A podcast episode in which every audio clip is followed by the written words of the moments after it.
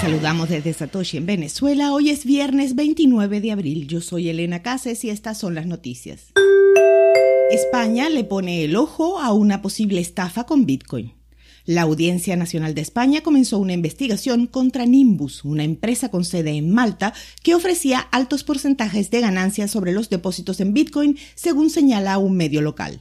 El Tribunal Supremo Español habría ordenado llevar a cabo la investigación contra la empresa acusada de ser una estafa piramidal. El total de la estafa podría rondar los 140 millones de euros, según fuentes de la Guardia Civil. La cifra estaría dividida entre unas 4.000 víctimas de la presunta estafa. Aunque no se ha definido sentencia alguna, este es el modus operandi de muchas reconocidas estafas. Ofrecen altos porcentajes de retorno sin un producto que genere esos ingresos. En el caso particular de Nimbus, los retornos ofrecidos van del 7 al 15% mensual.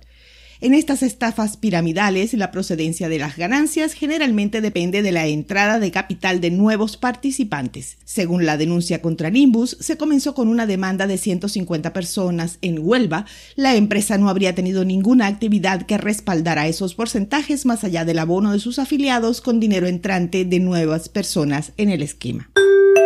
Coinbase se mete a policía.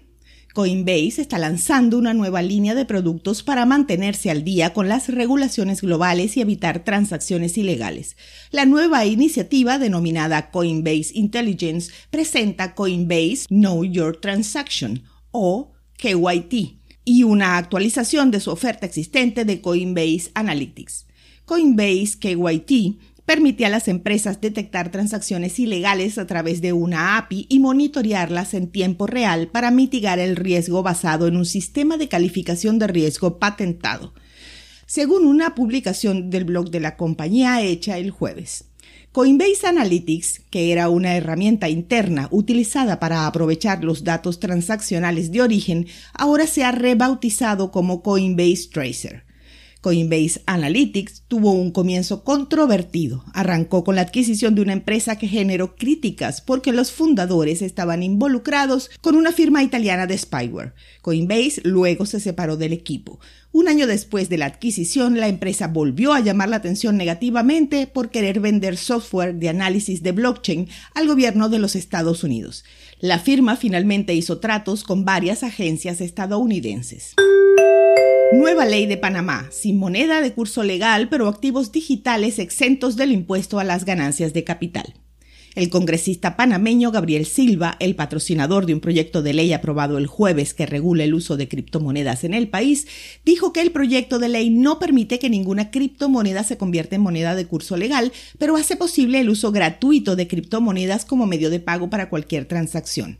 Antes del proyecto de ley, dijo Silva, era ilegal que las empresas de activos digitales se establecieran en Panamá, pero eso cambiaría una vez que la legislación se convierta en ley. Además, dijo, la ley trata los criptoactivos como ingresos de fuente extranjera, lo que de acuerdo con el sistema tributario territorial de Panamá significa que no hay impuestos sobre las ganancias de capital.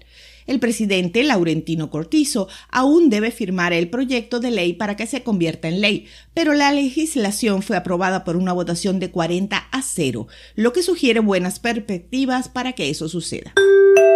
Goldman Sachs hace su primer préstamo respaldado en Bitcoin. La facilidad del préstamo garantizado de Goldman permitió a un prestatario usar Bitcoin como garantía para un préstamo en efectivo. La financiera tiene un equipo de activos digitales dedicado e intercambió sus primeras opciones de Bitcoin de venta libre a Galaxy Digital el mes pasado. A mediodía de hoy el precio de Bitcoin estaba en casi 39 mil dólares con una variación a la baja en 24 horas de más del 1%. El hash rate es 225 exahashes por segundo. Les deseamos a todos un feliz fin de semana. Esto fue el Bit desde Satoshi en Venezuela.